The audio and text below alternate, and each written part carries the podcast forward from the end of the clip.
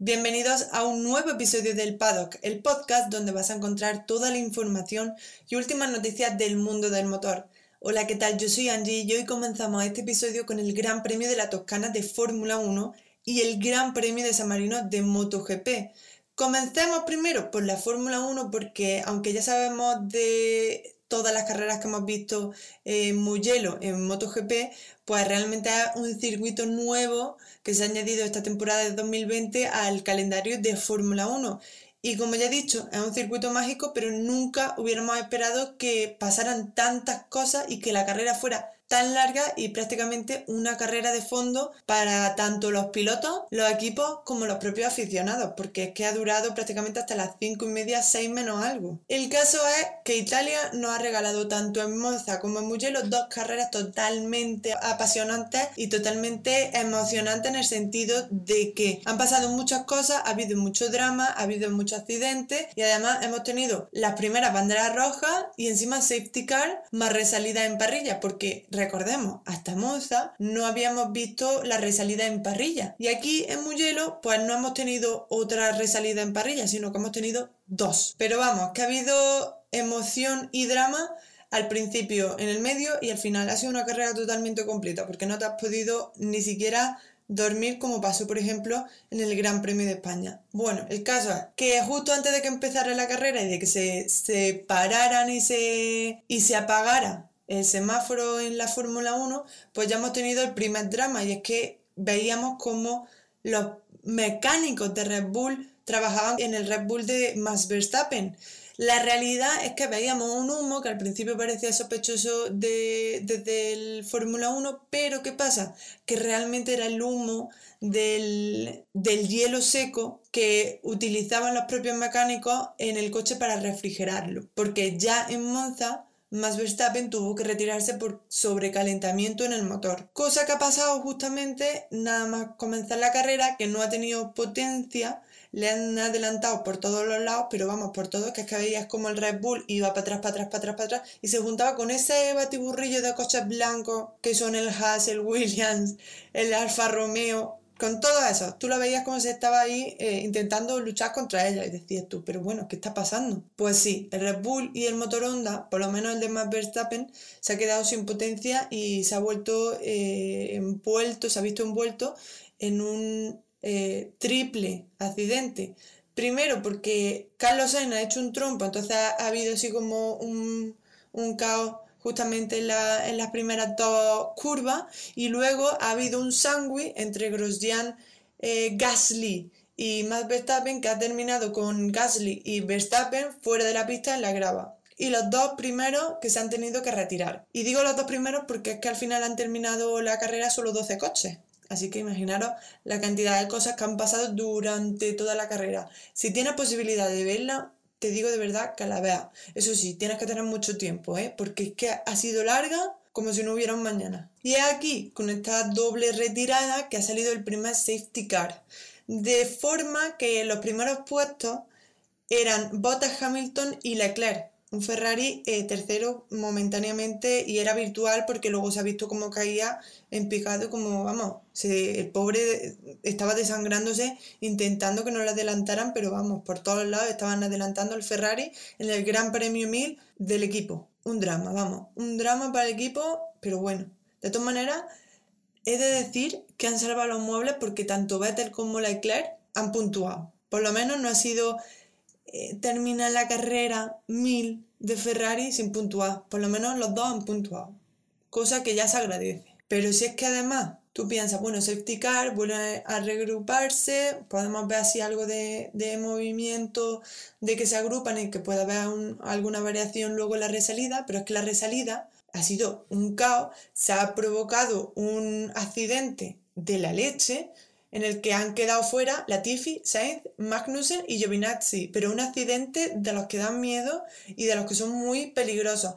¿Qué es lo que ha pasado? Mira, el safety car ha apagado las luces en la última curva, en la, curva 15 creo que es. Y los de delante, obviamente, mm, Botas no podía eh, apretar porque es que el, el safety car todavía no tenía tiempo para apartarse. Entonces, prácticamente hasta la línea de meta ha hecho como el voy a calentando para ver si pillo desprevenido a Hamilton, que eso es lo que siempre se intenta o intenta, vota en las resalidas cuando a él le toca ser primero, a él nunca le, le funciona, a Hamilton siempre le pilla bien, vamos, siempre. El caso es que el safety car apagó las luces muy tarde, eh, los de atrás pensaban que ya podían adelantar, que ya podían, ya se había relanzado la carrera justo antes de la meta, y claro, cuando ya ha visto, no sé si ha sido Giovinazzi, que ha visto que todavía no, que iban todos muy lentos por delante, pues ha frenado, lo que ha hecho que tanto Latifi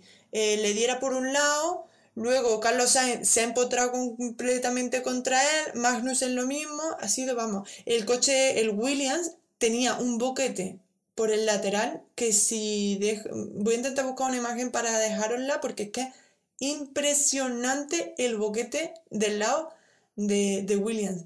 O sea, da miedo verlo. Así que en las primeras eh, nueve vueltas, sí, en las primeras nueve vueltas nos hemos encontrado con dos safety car, con seis abandonos. Además, eh, se ha retirado Esteban Ocon, un Renault, por problemas de fallos eh, de frenos, que diga.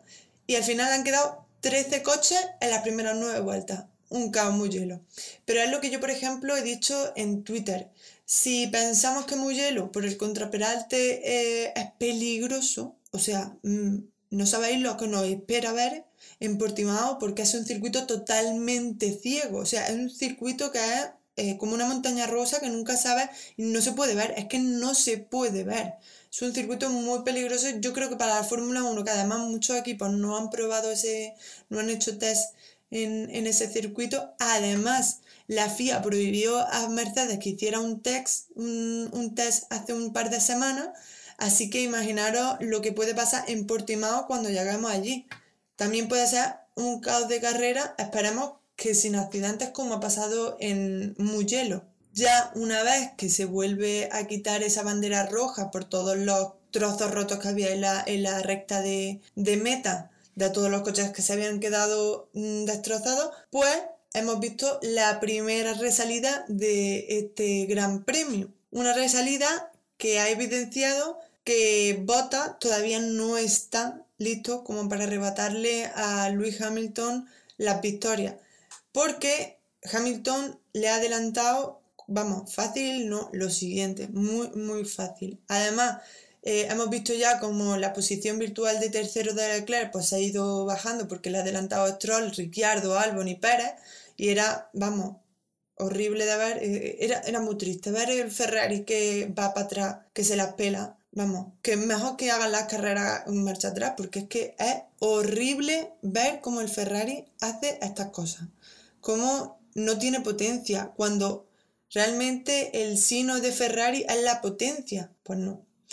Entonces, en ese momento, cuando ya le han adelantado tres o cuatro, ya eh, han decidido activar el plan C, que son poner los neumáticos duros hasta el final, por lo menos en el coche de Leclerc.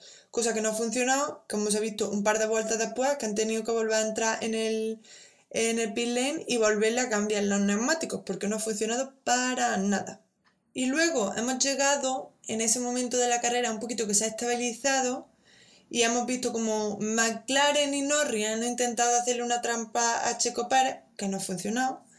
Em, pero también hemos visto como había el primer rifirrafe dentro de Mercedes en la radio de botas que hemos escuchado de que quería una estrategia totalmente distinta a la de Hamilton. Es decir, en el momento que Hamilton entrara a cambiar neumáticos, él quería lo opuesto. ¿Qué pasa? Que por un problema en sus propios neumáticos, el que han tenido que entrar primero en el pit ha sido Bottas, así que no le ha funcionado. Y justo después de que ya todos entraran en el pit lane y hicieran el cambio de neumáticos, hemos visto el accidente del Lance Stroll que ha sido muy, muy fuerte. Luego, además, el Racing Point ha echado a arder. Ha sido un drama, porque es que yo creo que no hay palabra mejor para describir este gran premio. Un drama completo. Y hemos visto, bueno, por lo menos a arder justo cuando ya el piloto no estaba dentro, pero el, el Racing Point totalmente destrozado, pero destrozado añico. El caso es que eso ha provocado la nueva bandera roja para luego primero para quitar el Racing Point de ese lugar y luego para volver a colocar toda la protección bien puesta. Esto ha provocado, como ya he dicho, la bandera roja y la resalida otra vez. O sea, hemos tenido dos resalidas en este Gran Premio. Si ya nos parecía raro en Monza, pues toma Gran Premio en Mugello, que tenemos dos. Y esto ha evidenciado otra vez la mala salida de Botas, que es que además ha sido adelantado hasta por Ricciardo. ¿Que luego le ha devuelto el adelantamiento Botas a Ricciardo? Sí, le ha vuelto a recuperar la posición 2, pero ya en su intento de cazar a Hamilton, pues esa pequeña batalla le ha impedido que pudiera llegar a alcanzar a Hamilton e intentar eh, batir al piloto inglés, pero imposible. La cosa es que entre todo ese revuelo, el que iba cuarto era Alex Albon y en uno de los adelantamientos, cuando estaba habilitado el DRS, pues le ha quitado el podio a Ricciardo. Con esto se evidencia que cuando Max Verstappen no está, el Red Bull sigue estando en el podio. Y es lo que yo, por ejemplo, he dicho en, mi Twitter, que si no me seguís, podéis seguirme y ver cómo voy comentando un poco la carrera en Twitter, porque mm, yo personalmente estaba esperando el primer podio de Alex Albon desde hace mucho tiempo. Es un piloto que para mi parecer está muy, muy, muy infravalorado cuando puede ser una sorpresa muy grande cuando ya se estabilice dentro de la categoría. No podemos olvidar que es que esta es la segunda temporada del piloto y además una segunda temporada que realmente es la primera que va a hacer entera en el mismo equipo porque recordemos que él subió de Alfa Tauri, bueno, de Toro Rosso el año pasado a Red Bull en mitad de la temporada en el circuito de Spa concretamente. Entonces él no sabía, no conocía lo que era estar dentro del mismo equipo durante toda la temporada. Un rookie que lo meta en un equipo como Red Bull es un movimiento un poco, digamos, arriesgado, pero además tener la presión de tener a un piloto tan bestia como es Matt Verstappen en el mismo equipo, que además eh, no le puede hacer sombra, porque las habilidades de Matt Verstappen no podemos negar que están a otro nivel con respecto al resto de pilotos de, la parrilla y que solo se pueden comparar con pilotos como por ejemplo Luis Hamilton o el día de mañana, en la temporada que viene, cuando entre eh, Fernando Alonso, pues con Fernando Alonso. Son pilotos que tienen una habilidad para pilotar que es fuera de serie. Y no todos los pilotos tienen esa habilidad de, de ser tan agresivos. El caso es que al estar al lado de un piloto así, pues Alex Albon se queda invisible y muchas veces buenas posiciones que él ha conseguido con el Red Bull, porque él, el segundo Red Bull es para que consiga puntos para el equipo, no para que haga podio. Y además, esto tengo que mencionarlo porque me da mucha rabia cuando la gente dice, es que tienen el mismo coche. No, no, no, tienen el mismo equipo, tienen el mismo chasis y tienen el mismo motor, pero luego los componentes no son los mismos. Es que lo dijo el otro día Helmut Marco, que había componentes del coche de Albon que no son iguales que el de Max Verstappen, y eso hay que tenerlo en cuenta. No son los mismos coches, son parecidos, pero no iguales. Y eso pasa en todos los equipos. Todos los equipos tienen dos coches, pero no son totalmente iguales entre sí, porque todos los equipos tienen un piloto ganador y un piloto escudero. Y en este caso, en Red Bull, el piloto ganador es Verstappen y el piloto escudero es Albon. Entonces, este podio que ya ha conseguido en el circuito de Mugello, pues además de ser su primer podio, pues le va a dar un poco de, vida a un piloto que ya vimos, sobre todo en el, en el Gran Premio de Silverstone, en el, de, en el Gran Premio de Gran Bretaña, en el primero que se hizo, vimos como el piloto estaba muy, muy, muy bajo de ánimo porque veía las entrevistas que le hacían y se le veía los hombros echados para adelante, no miraba ni siquiera al entrevistado a los ojos, tenía las manos agarradas. Esos son símbolos de derrota, son símbolos de que emocionalmente y psicológicamente estás derrotado. Eso en un piloto pues puede ser muy malo porque luego se traduce en carrera que no eres capaz de dar el 100%, porque tú mismo te crees que eres malo. Y realmente todos los que están en Fórmula 1 y están corriendo este año son pilotos muy buenos. En la Fórmula 1 no tiene pilotos malos. Eso hay que tenerlo en cuenta. Y para la gente que, por ejemplo, dice, bueno, es que el Stroll eh, tiene el, asiento comprado. Eh, no sé si han visto realmente la temporada que está haciendo el piloto canadiense este año. Yo, de verdad, soy abogada del diablo y hablo de los pilotos que realmente están totalmente opacados por X motivos y que mucha gente se niega a ver la realidad de, oye, pues no hacen tantos malos números. Teniendo los coches que tienen, no hacen malos números. Y en el caso de Alex Albon, pues se ha demostrado hoy que después de tanto tiempo de esperar un podio, porque ha tenido en sus manos dos podios y en ellos una posible victoria, y en los dos podios ha pasado siempre que el piloto que le ha quitado y le ha arrebatado ese podio ha sido el mismo y ha sido Hamilton.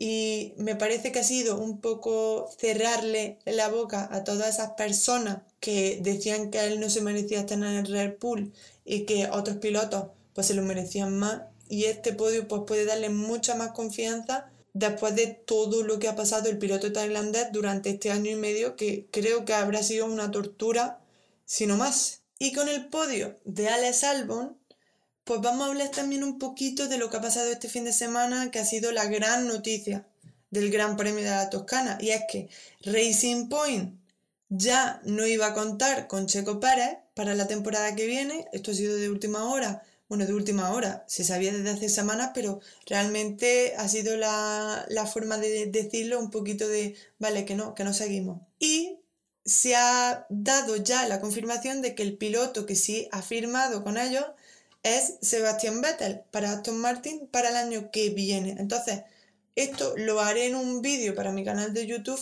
de qué sitios quedan libres, qué sitios pueden ir uno a otro, porque además salió la noticia de que justo después de que saliera esa salida de Racing Point de Checo Pérez, pues una de las personas que había hablado con el piloto mexicano era mm, Christian Horner, el team principal de mm, Red Bull, pero claro, le había dicho que iban a estar mirando los movimientos de Alex Albon estas últimas carreras que quedan para ver si dentro de las próximas semanas hablaban mejor eh, y tenían un primer acercamiento con Checo Pérez para el posible eh, relevo de Alex Albon de Red Bull y que le dieran ese asiento a Checo Pérez. Pero claro, con este podio, pues yo creo que se va a sentar un poquito la situación y probablemente, aunque Alex Albon en las próximas carreras haga muy malos resultados, en esta temporada está haciendo mejores resultados de lo que está haciendo Checo Pérez.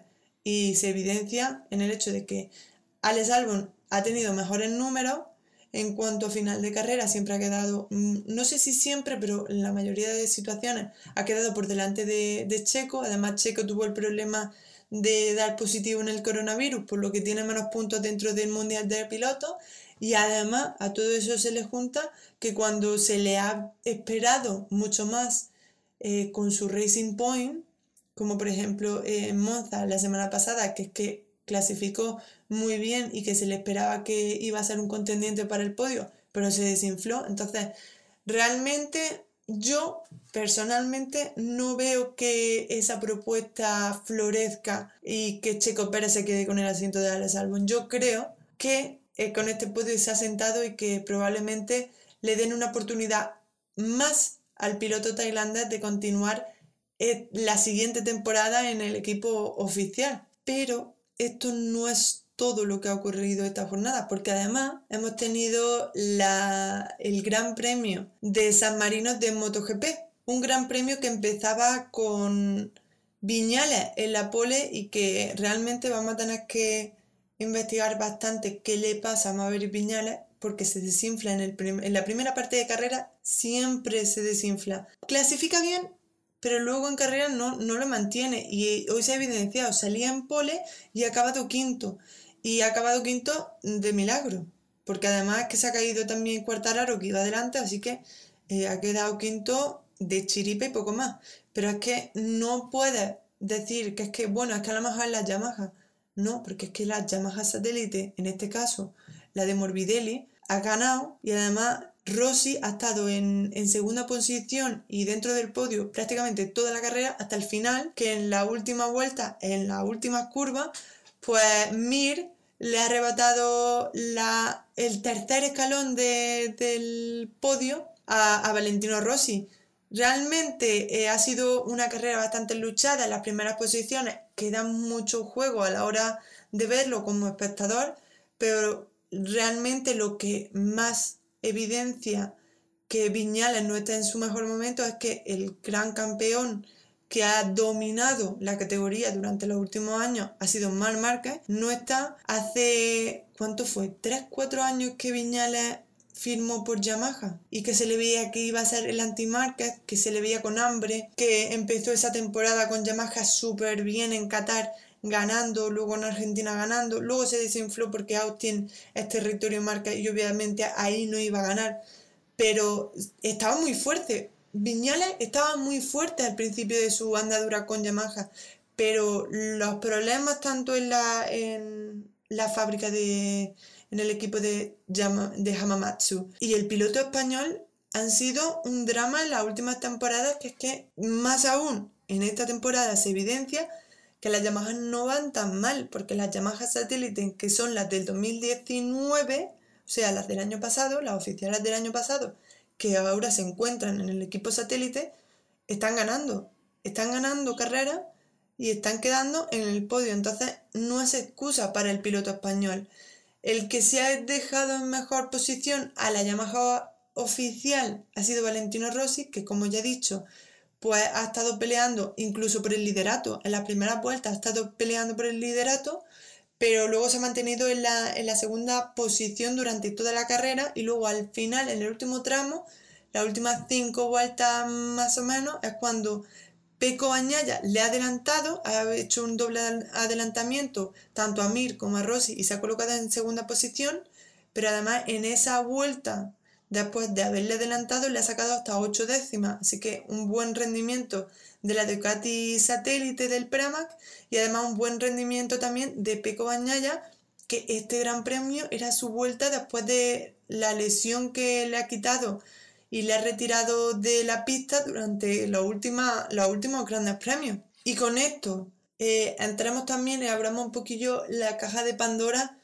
también de los asientos de MotoGP, porque hay un asiento libre en Ducati que está entre Peco Bañaya y Johan Zarco, pero claro, eh, con la lesión de Peco Bañaya obviamente estaba mucho más apartado y perdía esas posiciones que había ganado en las primeras carreras de ser el siguiente fichaje, el que ocupara la moto de Dovicioso, que ya dijo en la última carrera que no iba a continuar, lo dijo en Austria, que no iba a continuar su andadura con, con Ducati, entonces ese asiento estaba libre y realmente un equipo italiano siempre quiere tener uno de los dos pilotos italianos. Entonces, después de esta segunda posición de Peco Bagnaia lesionado en el Gran Premio de San Marino en Misano, en territorio italiano, probablemente guíe y ponga todas las cartas sobre la mesa para que sea Peco Bañaya quien ocupa ese segundo asiento en Ducati en el 2021. Y hablemos un poquito del el liderato y cómo va el tema en MotoGP. Porque hoy el que era líder hasta este Gran Premio de San Marino era Cuartararo. Estaba también realmente muy cerca de Vicioso, que, que solo estaba separado por uno o dos puntos, no me acuerdo muy bien, pero era muy poco. Era uno o dos puntos los que le separaba el primero del segundo. Y eso se debe a que Cuartararo lleva varias carreras que, que está sufriendo mucho, no solo en Austria, también en la República Checa sufrió mucho y hoy, por ejemplo, se ha caído. Se ha caído al principio, ha entrado en el pit lane, ha vuelto a salir, cuando parecía que se retiraba, ha vuelto a salir del pit lane y en la salida del pit lane no ha dado ni tres curvas que se ha vuelto a caer y obviamente ya se, ha tenido que retirar porque la moto estaba eh, totalmente apagada y no podía encenderla por él. Y además se le había inflado el airbag del mono, así que la retirada de, de Cuartararo que le ha provocado que pierda el liderato. De manera que ahora la general de MotoGP es primero Dovicioso con 76 puntos. Hoy ha terminado Dovicioso la carrera séptimo. Cuartararo en segunda posición con 70 puntos. Miller en tercera posición con 63. Mir, que con este podio ha cosechado eh, llegar a los 60 puntos, así que está cuarto en la general, y Viñala, que es lo que decíamos, está quinto con 58 puntos, al igual que Rossi. ¿Esto qué significa? Que tenemos eh, justo después de Rossi a Morbidelli con 57 y tenemos un top 7 eh, en un puño. Y digo en un puño porque son 19 puntos lo que separa al primero del séptimo. Y además, mm, es que no, quiero eh, explayarme mucho, pero es que octavo está Nakagami con 54 a 3 puntos de Morbidelli, que está séptimo, y Binder con 53. Así que tenemos al el top 9 de MotoGP, de la general de pilotos de MotoGP, en menos de una carrera. Es decir, eh, si en la próxima carrera eh, Binder gana y el resto hacen malos puntos, probablemente Binder se ponga primero. Pero es que pasa lo mismo si Rossi gana, o si Morbidelli gana, o si Mir gana. Eh, cualquiera que gane de estos nueve pilotos la próxima carrera, pues puede hacer que los próximos grandes premios haya una fluctuación de puestos en cuanto a la general bastante importante. Y yo creo que después de este fin de semana y sobre todo este domingo, en el que ha sido un caos de carrera, tanto en MotoGP como en Fórmula 1, sobre todo en Fórmula 1 porque ha pasado de todo, pero podemos ir cerrando este podcast ya. Y te digo que si te gusta el paddock, que es este podcast, no te olvides de apoyarlo, de apoyar este proyecto compartiendo el podcast o siguiéndome en las redes sociales. Puedes seguirme en Twitter, puedes seguirme en Instagram. Puedes también suscribirte a mi canal de YouTube al que subo todos los podcasts y además voy intentando haciendo vídeos contando un poquito la actualidad tanto de Fórmula 1 como de MotoGP. Así que si quieres seguir apoyando este proyecto, pues puedes seguirme en esas redes sociales. Y hasta aquí toda la información que tenemos nueva del mundo del motor. Nos escuchamos en el próximo episodio. ¡Chao!